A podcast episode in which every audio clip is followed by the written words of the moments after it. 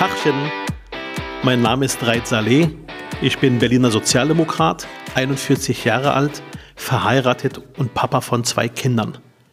Seit meinem fünften Lebensjahr lebe ich in Berlin. Soweit ich mich zurückerinnern kann, war ich immer schon neugierig. Wie hoch ist der Berliner Fernsehturm? Wie viel verdient ein Berliner Polizist? Wie verläuft die Havel?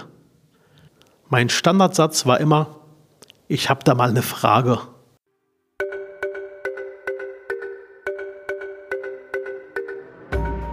Ich finde, Politiker sollten öfters mal wie Kinder sein, sich umhören und Fragen stellen. Das mache ich gerne. Und heute treffe ich Christine Braunert-Rümenapf. Ich bin die Landesbeauftragte für Menschen mit Behinderung von Berlin. Ihre Aufgabe ist, wie würden Sie skizzieren, das Leben der Menschen mit Behinderung ähm, besser zu machen oder wo genau besteht Ihre Aufgabe? Mein gesetzlicher Auftrag äh, ist es darauf zu achten, dass das Land Berlin seiner Verpflichtung zur Herstellung gleichwertiger Lebensbedingungen von Menschen mit und ohne Behinderung nachkommt. Es ist also so eine Art Wächterfunktion. Und außerdem habe ich nach dem Gesetz auch eine Ombudsfunktion. Also jeder, der meint, dass ein Mensch mit einer Behinderung diskriminiert wird, kann sich an die Landesbeauftragte für Menschen mit Behinderung wenden. Und das tun die Bürgerinnen und Bürger dieser Stadt auch. Es gibt in Berlin 600 bis 800.000 Menschen mit Behinderung. Ähm, natürlich auch unterschiedlichen Grad. Das heißt, Sie sind Ansprechperson für all diese Menschen in Berlin? Ja, theoretisch kann sich jeder an uns wenden oder jeder an mich wenden. Und ähm, es bildet sich auch das ganze Spektrum von Menschen mit Behinderung in ihren unterschiedlichen Beeinträchtigungsformen und ihren unterschiedlichen Ausprägungen und vor allen Dingen auch äh, mit ganz, ganz unterschiedlichen äh, Problemen ab. Ich finde diese Ombudsfunktion ausgesprochen wichtig, weil man auf diese Weise tatsächlich auch manchmal mitbekommt, wo gibt es eine Regelungslücke ähm, wo gibt es ähm, Rechtsumsetzungsprobleme? Also von daher sehe ich diese Ombudsfunktion eigentlich auch komplementär äh, zu, der, zu dem anderen gesetzlichen Auftrag an. Wenn man baut, muss man Inklusion mitdenken. Wenn man Straßen repariert, muss man Inklusion mitdenken. Wenn man Schulen renoviert oder Schulen errichtet, muss man Inklusion mitdenken.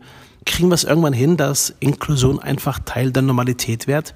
Ganz nach dem Motto, äh, man baut so, als ob man selbst im Rollstuhl sitzen würde oder selber eine Beeinträchtigung hätte? Das ist tatsächlich aus meiner Sicht das wirklich große Ziel. Und das bedeutet, dass man es von vornherein vom ersten Schritt der Planung oder eigentlich letztendlich schon von den rechtlichen Ausgangsbedingungen immer mit bedenken muss. Nehmen Sie nun mal das Beispiel Sanierung. Ne? Also, dass man, wenn man etwas anfasst oder man setzt irgendwelche energetischen Effizienzmaßnahmen um, dass man automatisch guckt, wenn man die Baustelle anfasst, können wir hier jetzt bei die, in diesem Zuge auch für mehr Barrierefreiheit sorgen. Das ist, glaube ich, ein Stück weit auch ein Entwicklungsprozess gewesen bei uns in Deutschland und auch in Berlin, äh, dass Menschen mit Beeinträchtigungen, mit Behinderung ähm, dazugehören wenn man sich äh, die dunklen Kapiteln auch der deutschen Geschichte anschaut, dann war es ja nicht immer so. Menschen wurden aufgrund ihrer Behinderung getötet, ermordet, weggesperrt. Bis tief in die 70er Jahre hinein war in Deutschland die Situation so, dass man eher Politik für die Masse machte, aber nicht für Menschen mit Behinderung. Erkennen Sie diesen Wandel in der Gesellschaft oder sagen Sie, ja, da ist erkennbar, aber da ist noch viel, viel mehr zu tun? Letzteres. Also ich finde schon, dass ein Wandel erkennbar ist, gerade wenn man es so in Jahrzehntenschritten ansieht. Ähm, aber es ist schon auch noch sehr viel zu tun. Und einmal erkämpfte Fortschritte müssen, wir haben das vor ein paar Jahren bei Kneeling gesehen, ähm, müssen auch nicht automatisch immer fortgesetzt werden. Beschreiben Sie mal Kneeling für diejenigen, die es nicht wissen, was das ist. Ähm, Kneeling heißt, dass der Bus sich automatisch absenkt, wenn er hält. Und es bedeutet, dass Menschen mit einer Mobilitätseinschränkung sehr viel leichter einsteigen können. Aber es betrifft natürlich auch Leute mit einem Kinderwagen oder die einen Sportunfall hatten. Und die BVG wollte das einsparen?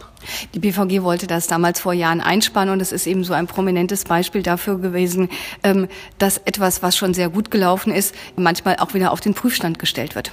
Aber es blieb dann beim Kneeling und darüber sind wir auch gemeinsam froh. Ich habe mal eine Frage.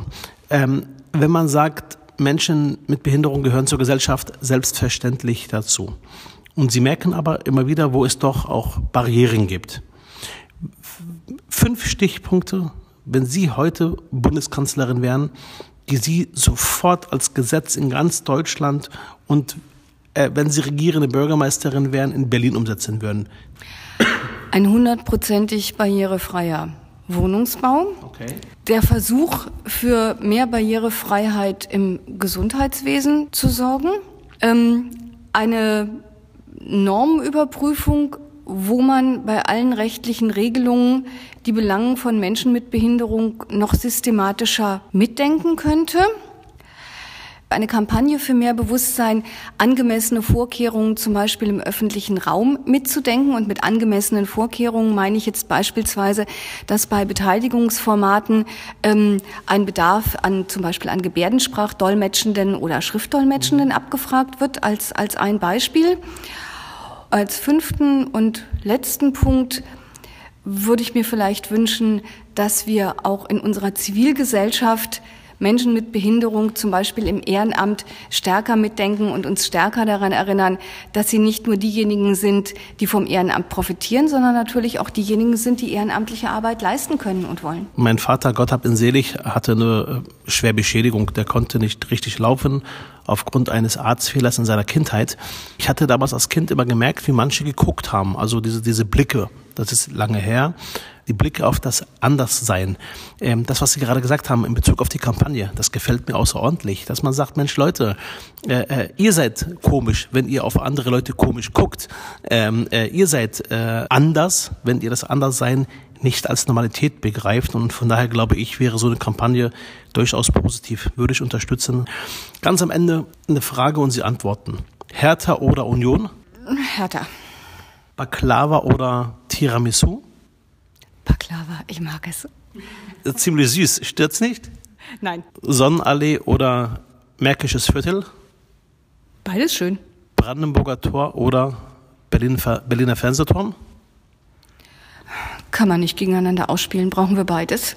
Mhm. Andrea Nahles oder Angela Merkel?